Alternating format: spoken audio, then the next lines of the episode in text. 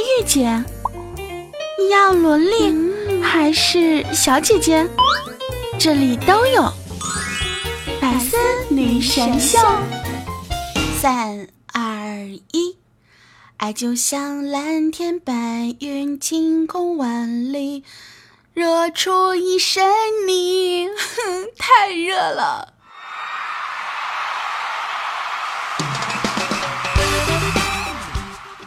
不以风骚惊天下，但以矜持动世人。亲爱的小天使们、小可爱们、小宝贝儿们，欢迎在周一的时候呢，继续收听由喜马拉雅独家出品的《百思女神秀》。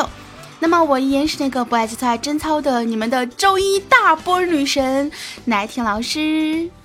那么想要收听我更多节目内容的话呢，用手机下载喜马拉雅 FM，搜索我的名字大迷人十九，或者直接搜索我的个人专辑《好久不见》就可以啦。或者也可以关注一下我的公众微信号大迷人十九，可以收听到更多关于我的声音哦。最近呢实在是太热了，据说有的小伙伴那边已经到了四十多度了，我就在想，你们出门之后是不是撒上点孜然就可以直接吃了？反正呢，以我自己的个人亲身体验啊，我觉得现在真的这个时间出门再回来，就相当于换了一个人，不是满身大汗，嗯，等等会儿满身大汗，不是大汗淋漓，就是像要晒脱一层皮，知道吧？就我前段时间呢，我这个手被晒过敏了，晒伤了，然后呢，最近呢慢慢好起来了，好起来之后呢，它就要蜕一层皮。结果我妹就跟我说啊，姐，你属蛇的吧？这咋还脱皮呢？我说你有病吧？你属蛇，就算属蛇脱皮，那也是冬天冬眠的时候呀。你见过大夏天蜕皮的吗？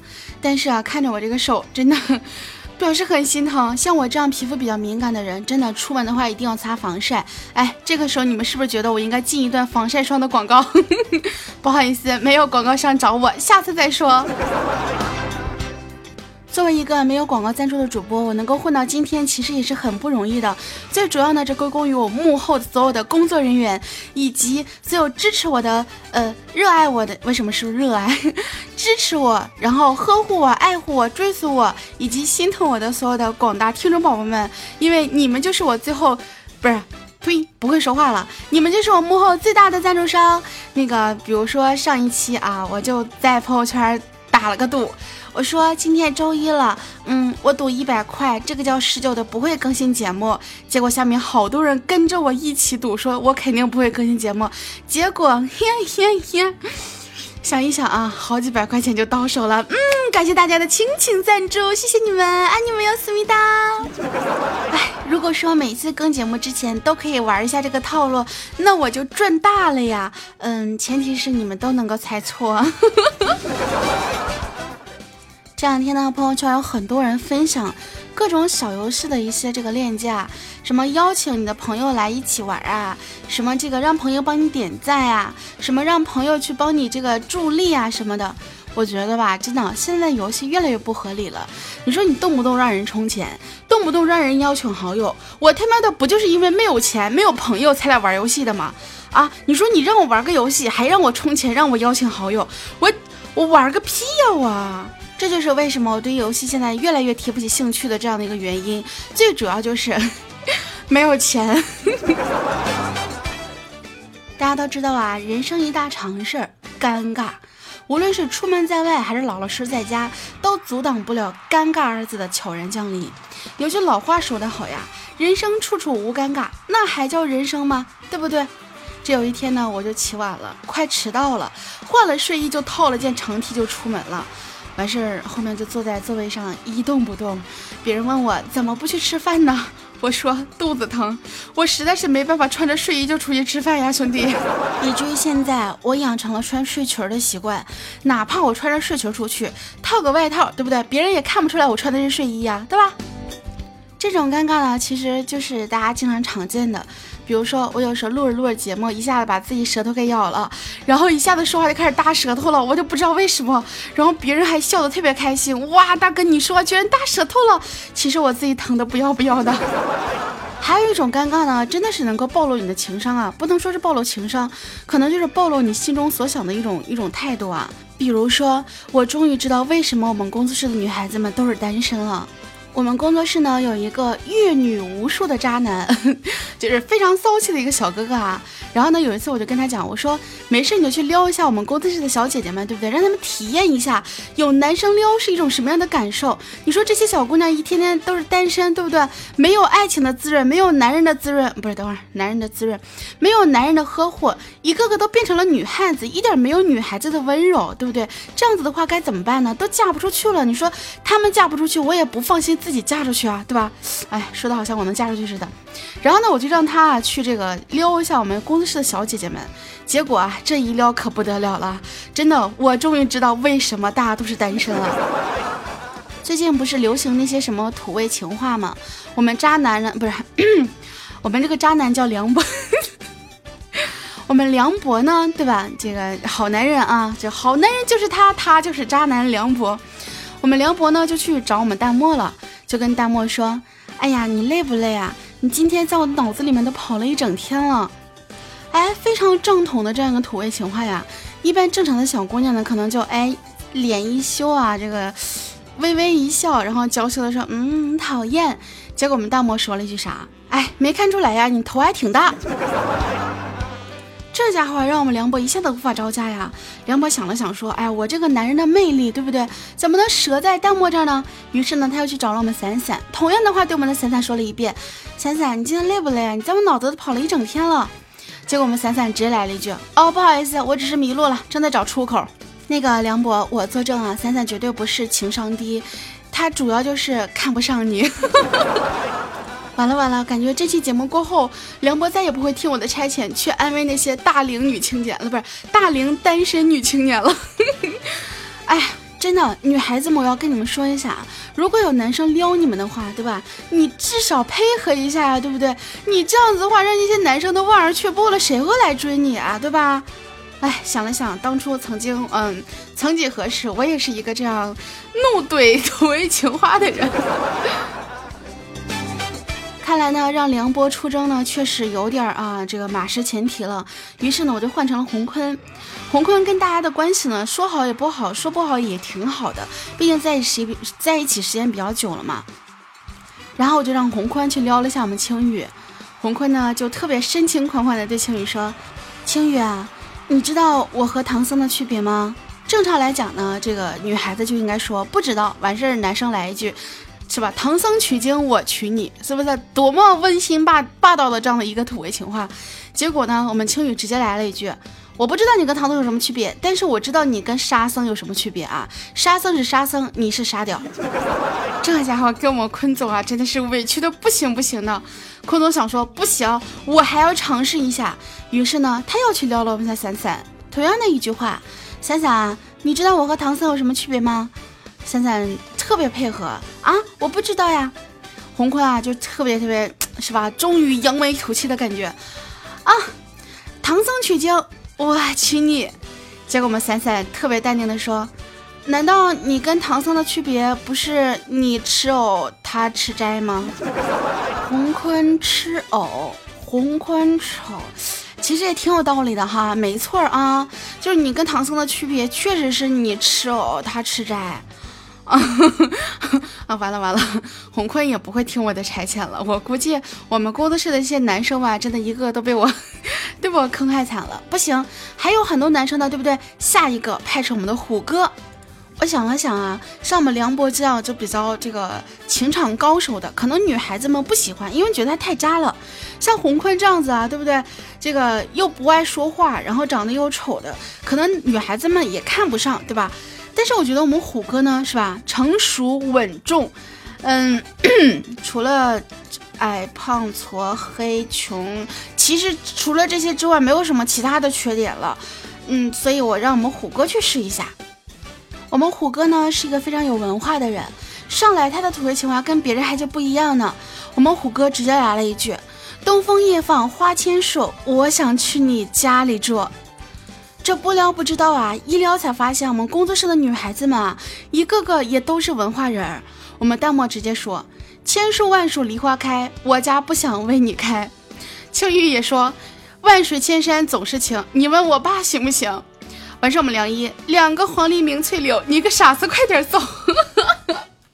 这个时候我们小川也来凑热闹了。忽如一夜春风来，关门放口，你走开。哎，等会儿，小川你为什么也要来一下？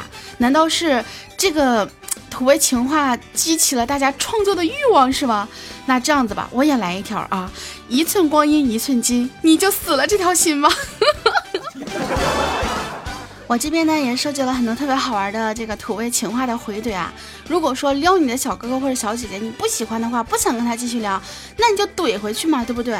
不要是别人给你来个什么土味情话，你就自己特别娇羞的觉得哇，真的是好幸福好开心。我跟你们讲，女孩子尤其是男孩子一定要学会真矜持啊，好像我说反了，男孩子不对，女孩子。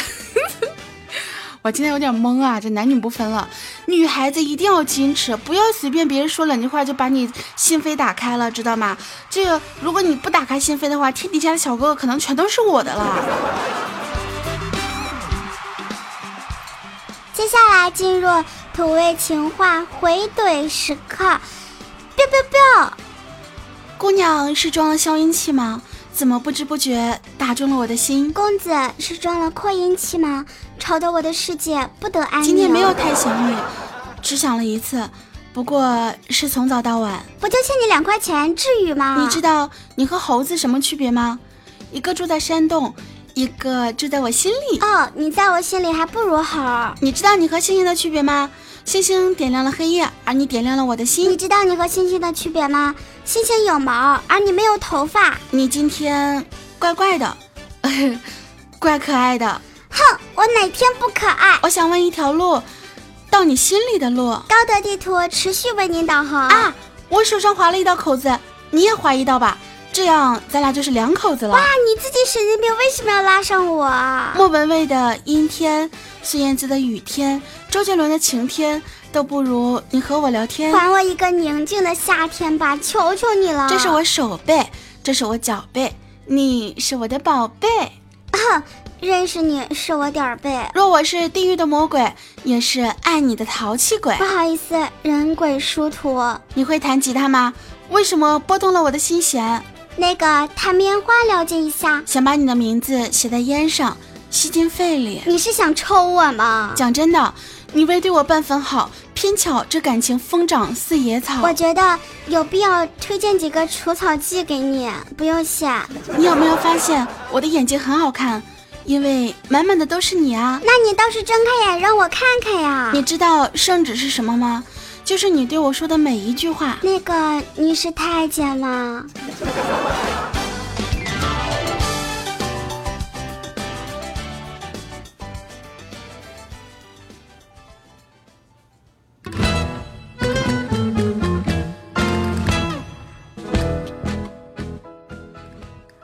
欢迎回来，这里依然是由喜马拉雅独家出品的《百思女神秀》，我是你们的周一大波女神大迷人十九。